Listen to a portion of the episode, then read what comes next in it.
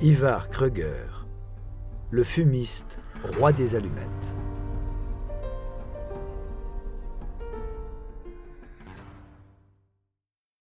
Fin 1928, Kreuger contrôle 40% de la production mondiale d'allumettes et possède 250 usines dans 36 pays, dans 43 en 1931. La valeur boursière d'IMCO a augmenté de 1100% entre 1923 et 1930. Les actions de la Swedish Match Company payent entre 12 et 15% de dividendes. Des milliers de personnes investissent. L'une des raisons de la popularité des titres d'Ivar Kreuger est que les dividendes sont payés régulièrement. Il exploite un schéma pyramidal géant. Ni le public investisseur ni les analystes financiers ne sont conscients de l'étendue de ces manipulations. Kreuger a souvent dit aux comptables, ainsi qu'aux banquiers et autres investisseurs, que la clé du succès est le silence, plus de silence et encore plus de silence. Une de ces déclarations illustre parfaitement le culte du secret qu'il mène. Vous savez, c'est une chose curieuse que chaque période de l'histoire ait ses propres dieux, ses propres grands prêtres et ses jours saints. C'était vrai de la politique, de la religion et de la guerre. Et maintenant, c'est vrai de l'économie. Nous avons créé quelque chose de nouveau. Au lieu d'être des hommes de guerre comme autrefois, nous sommes tous dans les affaires. Nous avons choisi de nouveaux grands prêtres et les avons appelés des comptables. Eux aussi ont un jour saint, le 31 décembre, auquel nous sommes censés nous confesser. Autrefois, les princes et tout le monde allaient se confesser parce que c'était la chose à faire, qu'ils croient ou non. Aujourd'hui, le monde exige des bilans, des déclarations de profits et pertes une fois par an. Mais si vous travaillez vraiment sur de bonnes idées, vous ne pouvez pas les fournir à temps et vous exposer à la vue.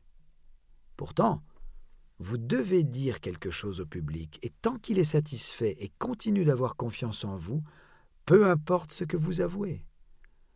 La cérémonie de décembre n'est pas vraiment une loi des dieux, c'est juste quelque chose que nous avons inventé. Très bien, conformons-nous, mais ne le faisons pas d'une manière qui gâcherait nos plans. Et un jour, les gens se rendront compte que chaque bilan est faux parce qu'il ne contient que des chiffres. Les véritables forces et faiblesses d'une entreprise résident dans les plans. Il avait donc déjà tout dit. Cette même année, Kreuger introduit la débenture avec participation. Il s'agit d'une obligation non garantie qui, en plus de payer un taux d'intérêt standard de 5%, paiera également des intérêts supplémentaires si l'entreprise est rentable. Ces obligations sont vendues pour la modique somme de 5 dollars. Les titres partent très vite. Et c'est tant mieux, car Kreuger a besoin de liquidités. Le 7 juin 1929, la jeune démocratie allemande négocie un ensemble d'accords avec les vainqueurs de la guerre mondiale. Le Reich allemand est à court d'argent. Cet accord succède au plan Daves, signé en 1924, et doit permettre à l'Allemagne de rééchelonner à la fois le paiement du restant de ses annuités de réparation de guerre et ses remboursements liés à sa dette publique. Le crédit de Kreuger est une aubaine pour Berlin, même s'il exige un monopole en contrepartie. Seuls quelques-uns soupçonnent que celui que tout le monde surnomme The Match King, le roi des allumettes, a également le dos au mur, et que cet accord serait également son salut. Si aujourd'hui tout le monde attend avec impatience le Black Friday pour faire les soldes sur Internet, le marché financier se souvient très bien, lui, du Black Thursday, le jeudi noir. Le 24 octobre 1929, après 18 mois de fièvre acheteuse, les investisseurs ont cessé de croire à la flambée infinie des cours boursiers. Certains se sont mis à revendre en masse leurs actions, si bien qu'ils ont fait peur aux autres, qui ont vendu également. En quelques heures, 12 millions de titres sont vendus, faisant s'écrouler complètement le cours du marché. Le 29 octobre 1929, il a perdu 43% Personne n'imagine encore que l'Occident vient d'entrer dans la plus grande crise économique de son histoire. Les experts tentent de se montrer confiants. Un effondrement de la bourse ne peut pas affecter l'économie réelle. Le président des États-Unis, Herbert Clark Hoover, proclame, quant à lui, que la prospérité est au coin de la rue. Le problème est qu'il n'y a pas que les spéculateurs professionnels sur le marché, mais également des centaines de milliers de particuliers qui ont emprunté pour investir et comptent sur la revente de leurs actions pour rembourser leurs prêts. Leurs titres n'ayant plus de valeur, ils se retrouvent ruinés et ne consomment plus. Les industries ne trouvent plus d'investisseurs et la consommation décroît sans cesse. L'agriculture, déjà en crise depuis plusieurs années, plonge davantage, en même temps que les valeurs de ses productions, jetant des millions de paysans à la rue. Quant aux banques, confrontées à l'incapacité des emprunteurs à rembourser leurs prêts, elles tombent en faillite les unes après les autres. C'est le début de la Grande Dépression. Les prix, partout, perdent près de 70%. Aux États-Unis, on compte 13 millions de chômeurs. Par effet ricochet, le reste du monde est touché. Le taux de chômage en Allemagne favorise la remontée électorale du parti nazi.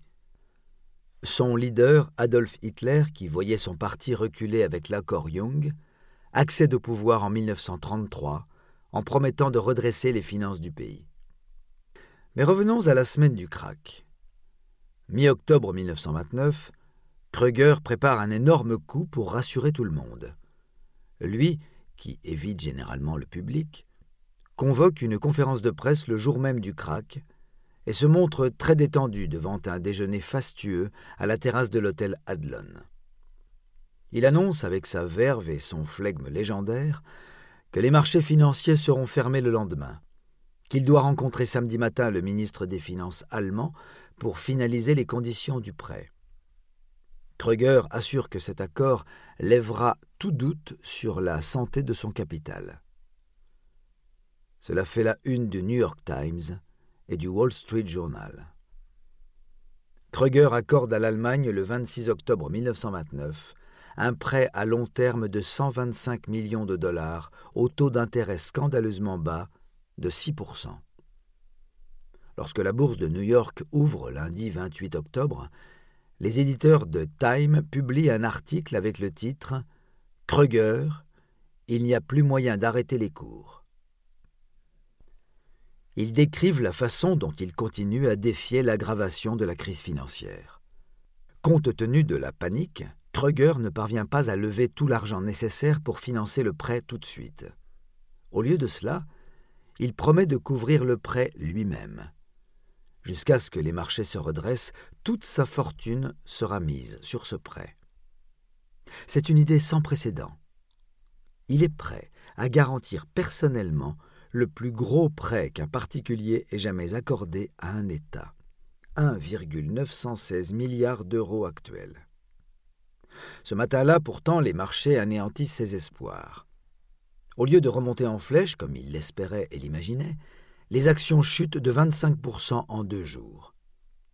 Les investisseurs de Kruger perdent environ 400 millions de dollars, 6,132 milliards d'euros d'aujourd'hui. À cette époque, la holding Svenska Tenstixt AB, dirigée par Kruger, est la propriétaire unique ou dominante de sociétés d'allumettes dans 33 pays et contrôle au total 60% de la production mondiale. Les titres de Kruger Toll sont cotés sur plus de bourses et sont plus largement détenus que tout autre titre dans le monde. La société n'a à aucun moment suspendu le paiement des dividendes ou des intérêts. Une évidence, puisque ces dividendes n'ont jamais été basés sur les bénéfices. Mais seulement voilà. Le cercle vicieux qu'a dessiné Kruger se change en spirale infernale. Des versements de dividendes élevés sont nécessaires pour assurer la vente continue de nouveaux titres, et la vente continue de nouveaux titres est nécessaire pour effectuer les paiements de dividendes. Pour ralentir la chute, outre la production d'allumettes, Kröger étend son influence sur une grande part de l'industrie forestière du nord de la Suède et cherche à prendre les rênes d'un cartel de la cellulose. Après avoir fondé la compagnie de pâte à papier SCA en 1929, Kruger acquiert une participation majoritaire dans la compagnie de téléphone Ericsson et l'exploitant minier Boliden, ainsi qu'une participation minoritaire importante dans SKF, un fabricant de roulements mécaniques, la banque Scandinaviska Credit et bien d'autres compagnies.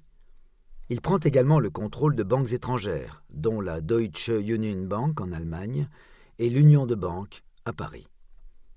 En 1931, il est à son apogée.